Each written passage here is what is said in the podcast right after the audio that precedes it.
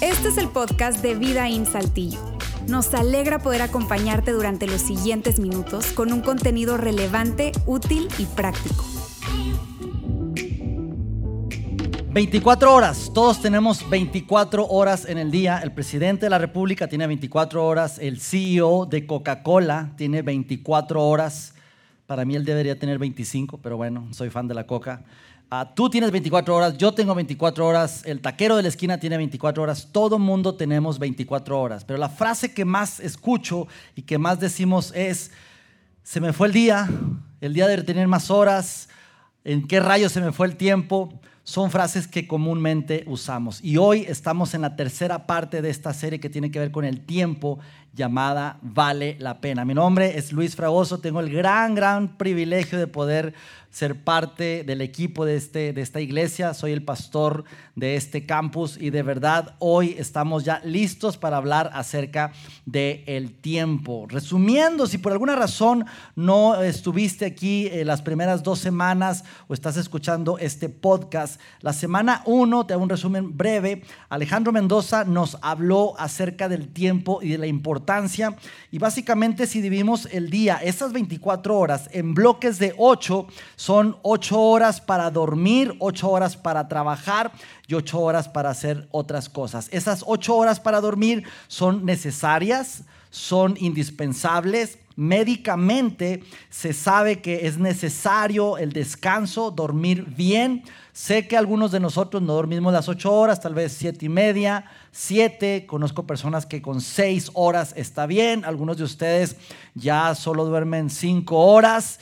Algunos adolescentes duermen 13 horas, están en la adolescencia, 14 horas, pero lo, recomendable es, dormir esas 8 horas. Las otras 8, horas son para trabajar. Eh, nuestra jornada de trabajo aquí en México por ley son 42, 48 horas a la semana, así que prácticamente son en promedio 8 horas a la semana o al día, perdón, para trabajar. Ahí, así que ahí son ya 16 horas. La pregunta es... ¿Qué pasa con las otras ocho horas? ¿En qué las inviertes? ¿En traslados? ¿En el ejercicio? ¿En Netflix? ¿En redes? ¿En qué se van esas otras ocho, horas? Y normalmente no somos conscientes del tiempo y qué hacemos con respecto a ese tiempo. Y Alejandro nos hablaba acerca de ser bien conscientes de en qué estamos invirtiendo ese tiempo de nuestras vidas.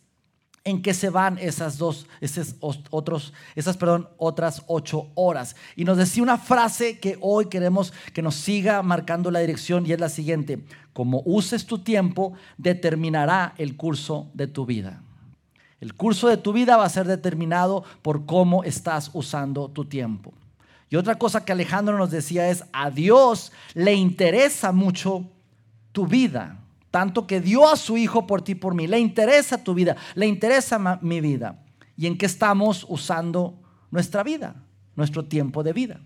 La semana pasada, mi amigo Alex Fernández nos habló un poco acerca de los hábitos, hablando acerca de cómo usar nuestro tiempo en cuanto a hábitos. Y algunos hábitos nos ayudan a no solamente un beneficio directo con el hábito, sino incluso repercute en otras cosas. Por ejemplo, el hábito de tender la cama en la mañana. Una persona que se levanta e inmediatamente que se levanta, eh, tiende su cama, no solamente va a tener un cuarto, una recámara ordenada, sino internamente eso produce como productividad. Ya tengo el primer check del día, incluso hay todo un libro de liderazgo que habla, tiende tu cama, que es decir, ya empiezo de manera productiva el día.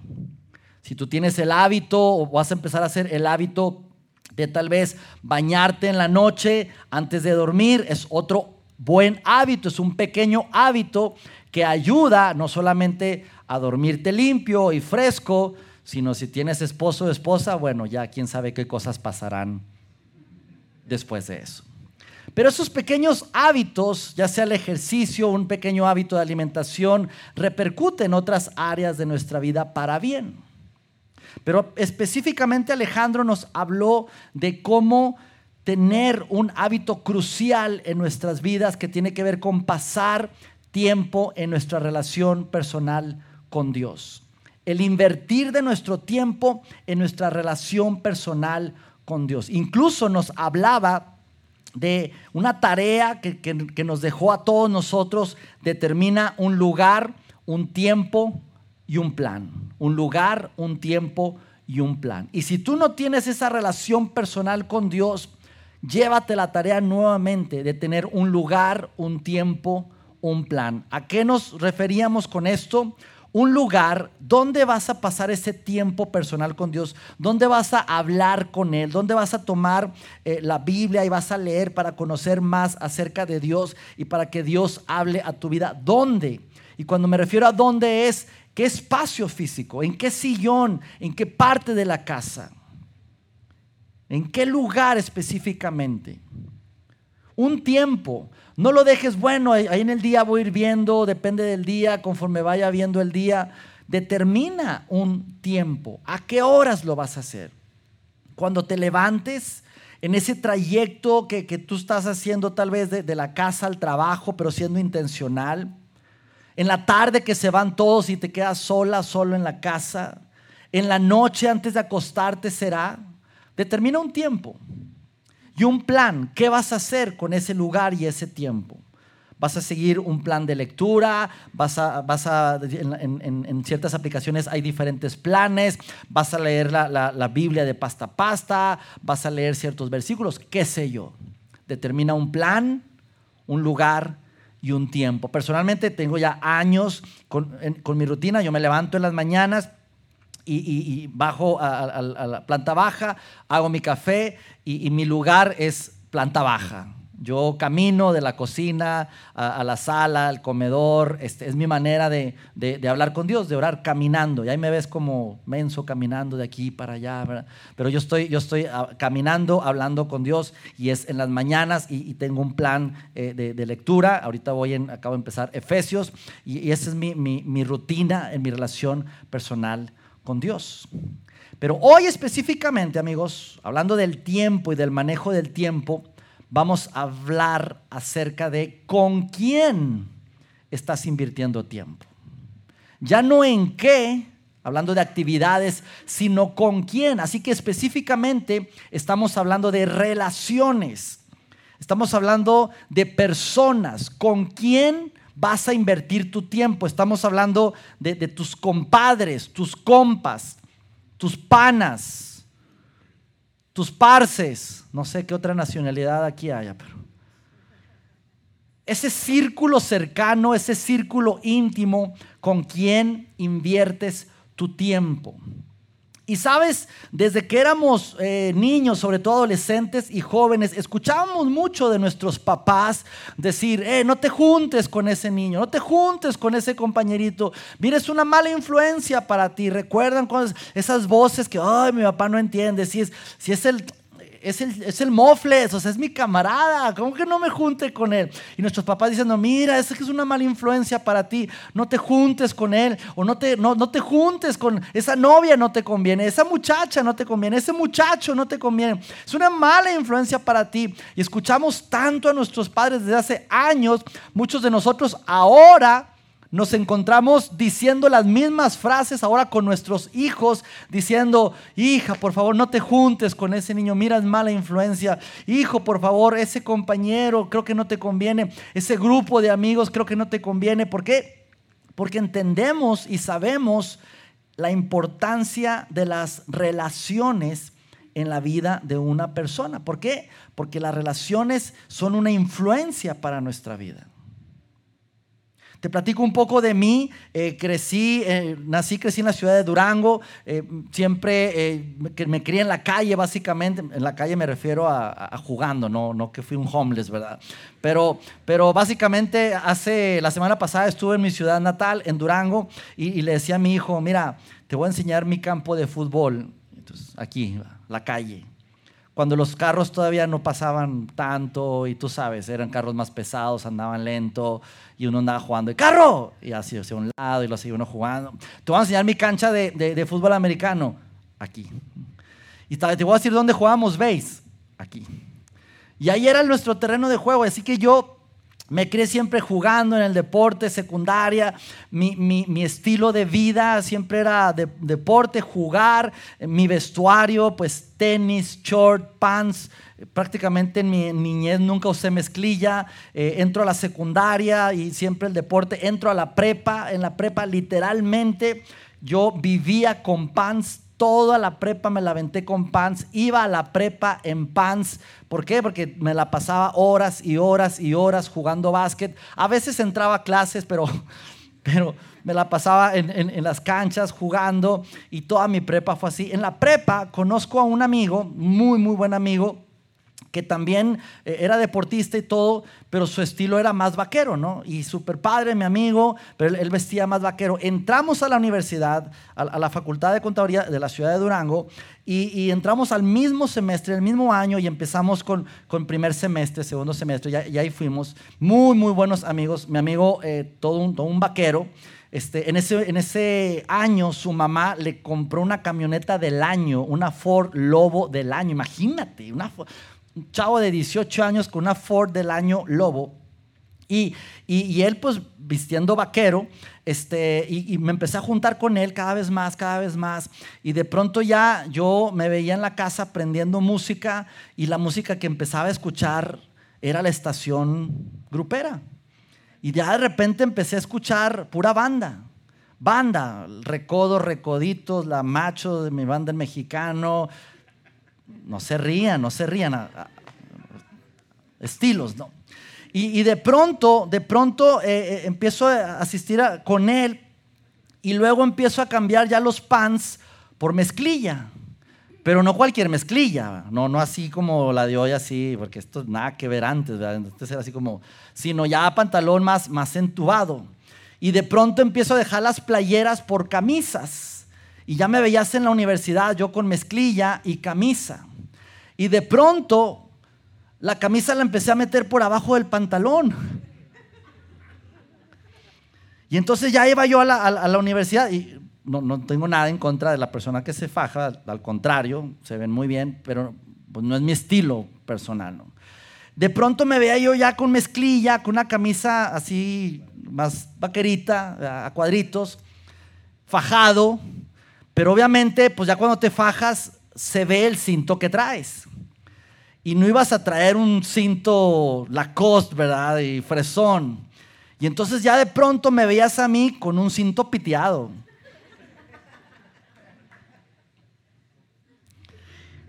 Y de pita original, porque hay pita falsa, que es jareta, que esos valen como 300 pesos. No, un cinto piteado que en aquel entonces andaba en 2 mil, 3 mil pesos, recuerdo cinto así con pita y yo con mi, mi hebilla, tú sabes, vaquera, ¿verdad? Pero como que no cansaba la camisa con cinto piteado, mezclilla y tenis de básquet. Y entonces empecé a usar botas. Y de pronto me puse unas botas prestadas de, de, mi amigo precisamente. Y tú sabes, esos primeros días de botas, el tenis pues siempre es acolchonado, cómodo, liso. La bota trae tacón. Entonces me verás ahí caminando así como con la bota, pero empiezo a usar bota cada vez más, empecé a familiarizarme con el tema de las botas y, el tipo de bota, que, está con cubano y que con alto, los, diferentes tipos de pieles, cuáles eran más, más las, de cuello de toro, las de caguama y así. Yo, yo tenía unas de, de, de, caguama, este, botas y empiezo a usar botas. Ya me veían y me decían, mira, ahí va botas. Y, empezaba yo a, vestir vaquero los, fines de semana. Y nada en contra los vaqueros, con todo respeto. De hecho, Saltillo es la ciudad más vaquera de México. Pero los fines de semana me veías ya con sombrero. Y empezaba ya con mi guaripa, ya sabía que el Stetson 100X, 500X, y empezaba yo con todo ese tema, los domingos ahí por, por la calle principal, una lobo del año, con toda la banda, todo lo que iba. Y así fue segundo, tercer semestre, y de pronto la gente que no me conocía, que, que, que, me conoció de, de, más antes y ahora viéndome, dice, Luis, ¿y ese quién es? O sea, porque ya era yo tú un vaquero y, y súper padre, con un gran, gran amigo que sigo hablando con él y, y estoy muy agradecido agradecido eh, por, por, su vida. Fuimos una, una amistad muy padre, muy sana. Pero, pero fue una influencia impresionante. A partir de cuarto semestre, quinto semestre de la universidad, él, se fue quedando atrás en algunas materias. Poco a poco dejé ya de, juntarme tanto, tanto con él. Y, ya poco a poco, ya terminé como en séptimo, octavo, noveno semestre, otra vez ya normal, con tenis y ya, tú sabes, ya, ya sin usar sombrero. Eh, regresé a mi cinto normal, la costa, y, ya, ya normal. Pero, pero fue una influencia para mí, y no estoy diciendo que una influencia mala, no, no, no, no estoy hablando nada de eso. Simplemente entendemos el poder de la influencia en las relaciones o con quien pasamos más tiempo. Eso es, creo que estoy diciendo cosas que todo el mundo sabemos y es lógico. Y Dios también sabe eso. La Biblia habla mucho acerca de Dios hablando y diciendo, hey amigos, Ustedes son seres humanos que están hechos para, para, convivir. Son personas cuya naturaleza están para vivir en comunidad. El ser humano no lo hizo para, para vivir solos y estar aislados. Nos necesitamos unos a otros. Sin embargo, Dios, a través de, palabras de Salomón, Salomón hijo de David, Salomón persona más sabia que ha existido sobre la faz de la tierra, escribió algo tan puntual que hoy quiero dejarte en tus mentes y en tus corazones, y está precisamente en el libro de Proverbios. Dice lo siguiente, el justo debe elegir cuidadosamente a sus amigos. Y recalco esas dos palabras, elegir cuidadosamente a sus amigos porque el camino de los impíos los extravía. Pero el justo debe elegir cuidadosamente a sus amigos. Ahora, pregunto, ¿cómo elegimos a nuestros amigos? Piensa en tus amigos, piensa en tu círculo cercano, no compañeros de escuela, no, no vecinos que, que ves ahí seguido, no, no, ese círculo cercano, ese círculo de amigos, piensa en ellos. Tal vez es uno, tal vez son dos o tres, tal vez son tus compadres, ¿Cómo normalmente elegimos? O más bien la pregunta es, ¿los elegimos sabiamente? Y no es que tú me digas, bueno, Luis, yo, no, o sea, no es que elegí así como que llegué y quiénes son los más malos de aquí, los más mala influencia y con ellos me voy a juntar. No, la verdad es que no. Pero tampoco somos intencionales en elegir a nuestros amigos. Naturalmente, ¿cómo los elegimos? Piensen cómo conociste y te empezaste a relacionar con ese círculo íntimo? Bueno, hay diferentes maneras. Probablemente una de esas fue, ¿sabes qué? Empezamos como compañeros de trabajo. Ahí en el trabajo fuimos compañeros y empezamos poco a poco a convivir más. Ya después del trabajo nos juntábamos y ya este, incluso ya ni trabajamos juntos, pero a partir de a raíz de, compañeros de trabajo nos hicimos muy buenos amigos. Tal vez eh, su hijo jugaba en el mismo equipo que mi hijo y en, los juegos nos veíamos o en algunos viajes de, de los torneos, ahí nos empezamos a conocer y a raíz de ahí nos hicimos muy buenos amigos. Tal vez en tu caso sea, pues mis vecinos. Yo llegué a ese fraccionamiento, a esa colonia, y, mi vecino llegó, llegó con un pastel, bienvenidos vecinos. Y, ah, mira qué padre nos están recibiendo y empezamos una amistad y son muy buenos amigos. Tal vez en tu caso sea eh, que van a, un mismo eh, equipo, comparten un mismo hobby, eh, tal vez en, tu caso sea, no sé, llegaste a un lugar y fue el primero que te dio la bienvenida, el primero que te recibió y dices tú, pues de aquí soy, no conozco a nadie, él, él se está acercando simplemente para, pues, para darme la bienvenida, para presentarse. Así que Él es mi mejor amigo a raíz de ese lugar. Si estás estudiando, obviamente, pues los compañeros, tú llegas a un salón, no conoces a nadie, si estás tu primera escuela, el primer día, y tú, si eres hombre, es como que, pues, ¿con quién hablo? No conozco a nadie. ¿Y con quién te relacionas? Pues básicamente con el que tienes más cerca ahí. Y si eres medio gandallín, pues con la chica más guapa, ¿verdad? Así como que, ¿quién va a ser mi amiga? pero se da naturalmente. Ahora sí que al azar se dio esa amistad. No fuiste intencional, que quiero conocerte, qué piensas. Normalmente es al azar y mi pregunta es, vas a invertir tu tiempo, no estamos hablando de usar tu tiempo, de pasar tiempo, sino de invertir tu tiempo en personas que conociste al azar. Porque de eso se trata este mensaje. De eso se trata este mensaje. Salomón diciendo, el justo elige sabiamente. Y no está mal, yo quiero decirles, no está mal tener ese tipo de amistad, ese tipo de relaciones con vecinos, compañeros de trabajo, compañeros de clase, etc. No está mal. Pero Salomón dice, hey, elige cuidadosamente. Entonces la pregunta que podemos hacernos es, Luis, ¿qué significa elegir cuidadosamente? ¿A qué te refieres con eso?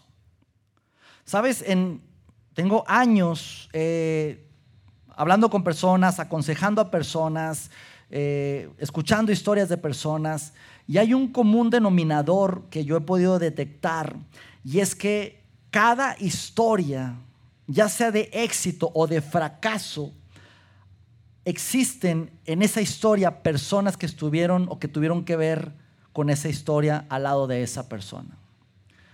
Veo personas en mi oficina, conversaciones, un café, una historia de, fracaso, donde hay una persona platicándome su historia y tiene que ver con quién se juntaba, cuál era su círculo íntimo de amistades, de amigos. Al igual que historias de éxito, tiene que ver con personas con las que estaba rodeado esa persona. Y yo he podido detectar tres voy a decir así, criterios, tres cosas que nos ayudan a determinar cómo sería una persona o un grupo de personas, un círculo de amigos, el cual realmente vale la pena invertir tiempo con ellos. Y vamos a ver rápidamente esos tres criterios, si así le puedes llamar. Número uno, dirección. Y la pregunta es, ¿en qué dirección va su vida? De ese amigo, de ese compañero de clases, de ese amigo de clases, de, ese, de esos compadres? ¿En qué dirección va su vida? ¿A, dónde va su dirección en cuanto a, no sé, su, su matrimonio, sus finanzas, sus propósitos de vida? Porque nos has escuchado decir aquí en vida lo siguiente, tu dirección, no tu intención, tu dirección es la que determina tu destino. No es tu intención, yo quisiera, no, no, no. Tu dirección, si tú vas caminando hacia allá, tú vas a llegar para allá, no vas a llegar para allá. Así que, hablando de dirección, esas relaciones, ese círculo cercano, ese círculo íntimo de, personas que están contigo, ¿hacia dónde van? Financieramente esa familia, esos, amigos, hacia dónde van financieramente, espiritualmente, hacia dónde va su fe, en la crianza de hijos, hacia dónde van. ¿Por qué? Porque tal vez ellos vayan a un lugar y tú vas a otro lugar. Así que la pregunta que, que aquí nos hacemos es, ¿su vida se dirige a donde yo quiero que vaya la mía? Y ojo, no significa que ellos van a una, dirección y tú vas a otra y, esa es la dirección que está mal. No, no, no. Porque ellos pueden tener una dirección clara, buena, pero simplemente tú no vas hacia esa dirección. Tú vas hacia otra dirección. Y como ellos son una influencia, ellos van a, de alguna manera, a mover el timón de la relación, es la pregunta. ¿Su dirección apunta hacia dónde va mi dirección? Otra cosa, los valores. ¿Qué sistema de valores rigen su vida? ¿Qué valores tiene ese amigo, esos compadres, esos panas? ¿Cuáles son sus fundamentos de valores? Y no tienen que ser, ay, tenemos que tener los mismos valores. No, la verdad es que no. La Biblia cuando habla de todo esto, la Biblia es clara y la Biblia habla más de unidad, más que uniformidad pero sí que sus valores de alguna manera no se contrapunten con los tuyos. Porque tú tienes ciertos valores, pero si esa relación está boicoteando esos valores, es un foco amarillo en tu vida. Si tú tienes valores, por ejemplo, como la crianza de hijos, para ti es importante el, cómo se cría a los hijos, la familia es un valor que tú tienes y esos compadres, esa familia, esos amigos, no tienen esos valores. De hecho, es un desastre eso. Y siempre han creído así. Y, retan y contrapuntean ese valor que tú tienes, cuidado. Si tú tienes un valor tal vez de, la paz y la armonía familiar, pero cada vez que te reúnes con, con esos amigos es un desastre, un pleito, y se contraponen esos valores, cuidado, es un foco amarillo. Mujeres, pongo un ejemplo. Tal vez para ti un valor es la familia, el matrimonio, y estás pasando por una crisis matrimonial. Estás pasando por una situación de conflicto con tu esposo y estás, estás ahorita en una, etapa del matrimonio poco tensa y tienes un círculo de amigas que son amigas desde la prepa, que se reúnen una vez al mes y resulta que tu círculo de amigas que son súper amiguis, wow, mis amiguis, nos, nos juntamos y nos, nos, reunimos una vez al mes en un café y tus amigas, resulta que la mayoría está divorciada. Así que vas a esa reunión, tú con estas situaciones, tu valor, tú sabes que tú estás luchando por tu matrimonio y te presentas ahí en ese desayuno con tus amigas y vas a estar escuchando en cada momento consejos de tus amigas. No, hombre, ya déjalo. Si tú eres una mujer empoderada. No, hombre, si ya mándalo por un tubo a tu marido. Ya, truena eso, mira. Vive la libertad. Ponte a dieta, córtate el cabello. Y todo el consejo que recibes, todo el, speech que recibes de ellas, es, va en contra de tus valores. Mi pregunta es, ¿Será sabio invertir tiempo en esas relaciones? Y yo sé que son tus amigas. Yo sé que te la pasas súper bien. Pero la pregunta es, ¿vale la pena invertir tiempo? Es decir, ¿refuerzan mis valores o me tientan alejarme de ellos? ¿Esa relación refuerza mis valores o me tientan en contra de los míos. Otro criterio más tiene que ver, amigos, con la influencia. El, juntarte con personas de influencia, que son influencia. Por eso mi, círculo de, amigos son, son, grandes personas. Luisito Comunica, los escabeches, mis pastelitos. No estoy hablando de influencers, pero estoy hablando de, de una influencia a tu vida. Cuando hablo de influencia son esas personas que, que te convierten en una mejor persona, que te hacen ser una mejor persona.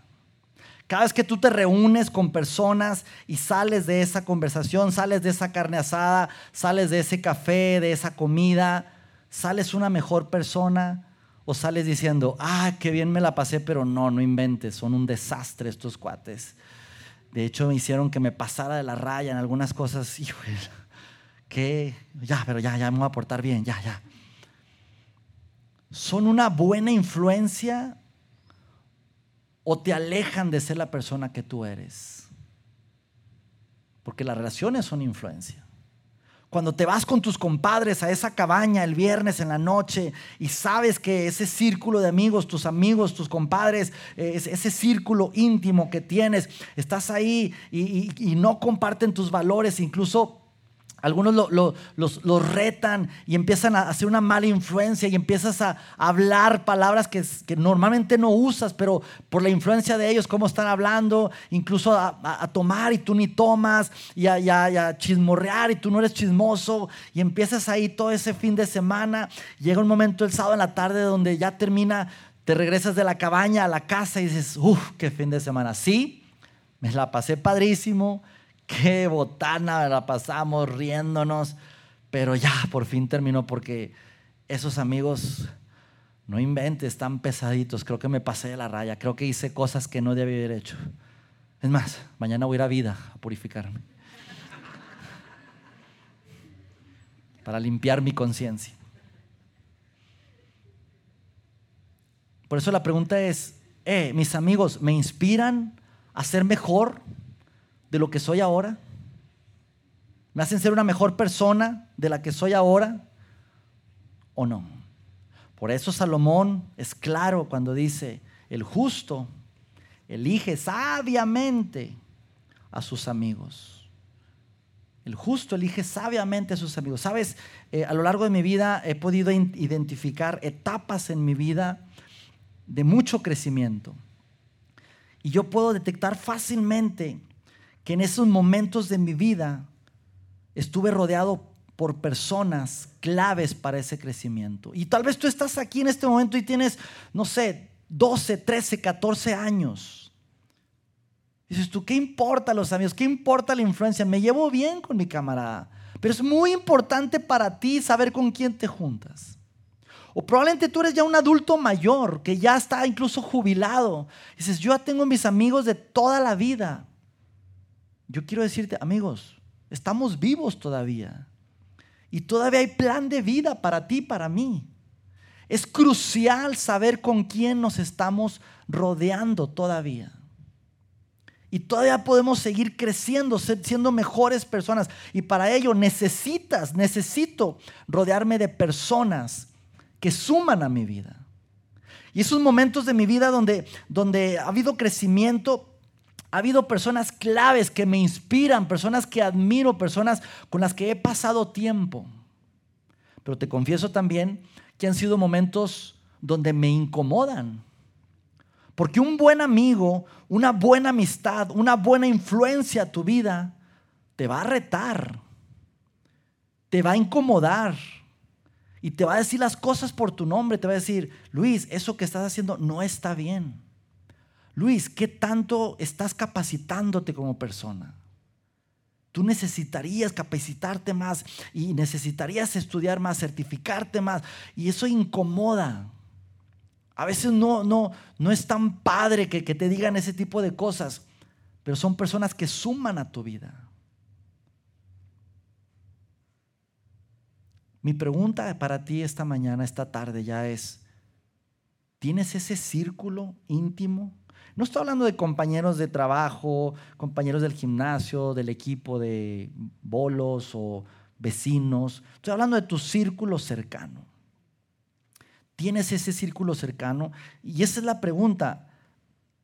¿Hay alguien en tu vida con ese círculo?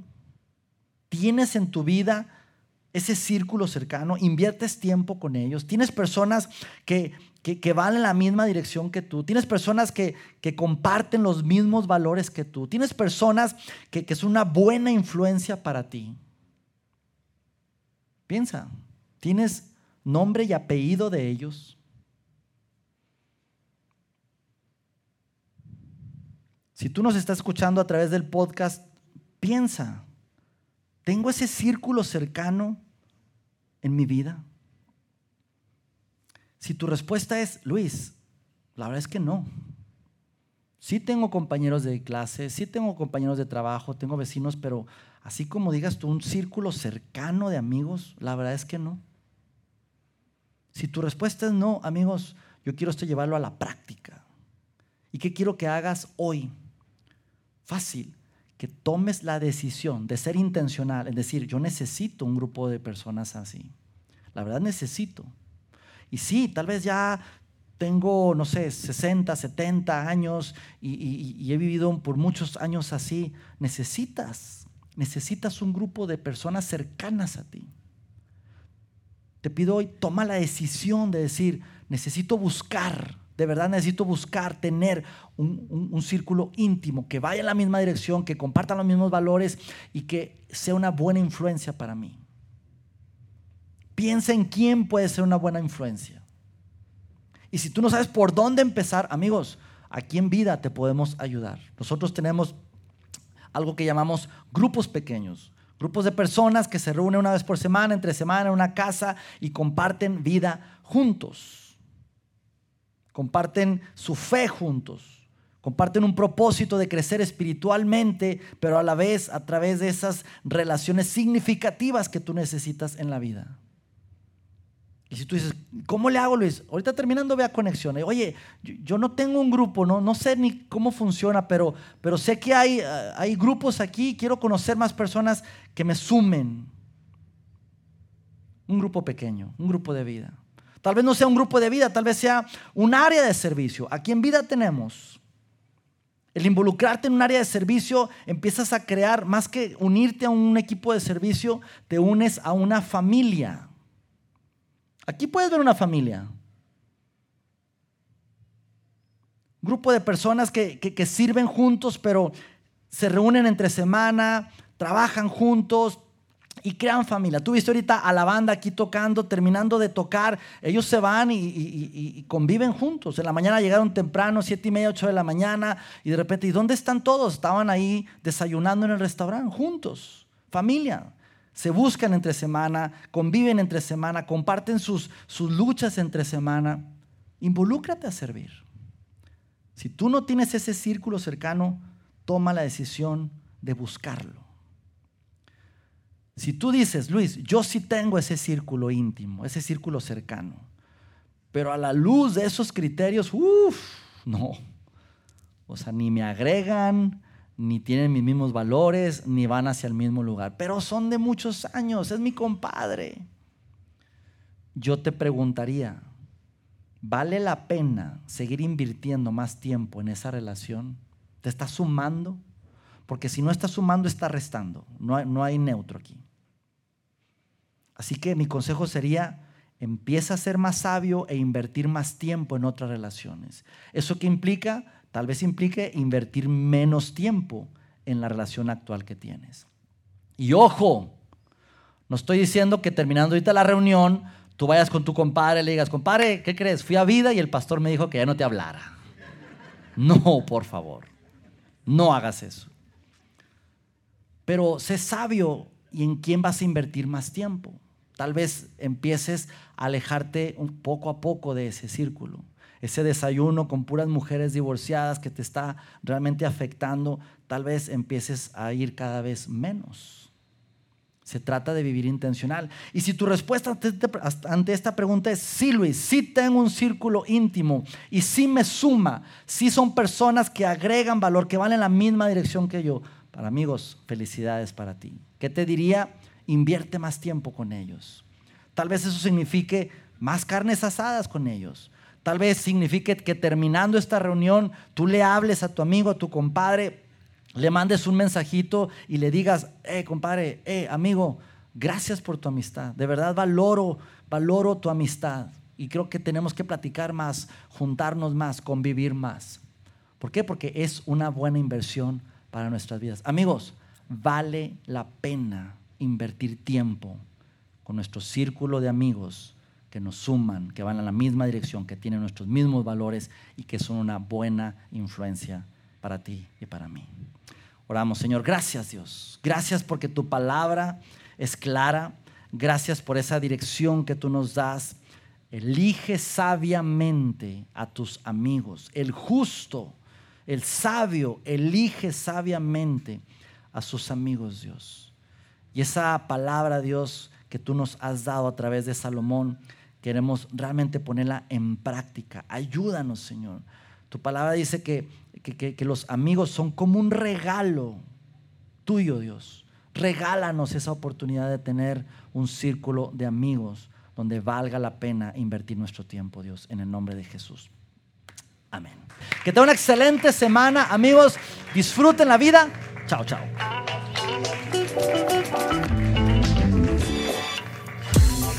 Sigue conectado a los contenidos de Vida en Saltillo a través de nuestro sitio web y de las redes sociales. Muy pronto estaremos de vuelta con un nuevo episodio.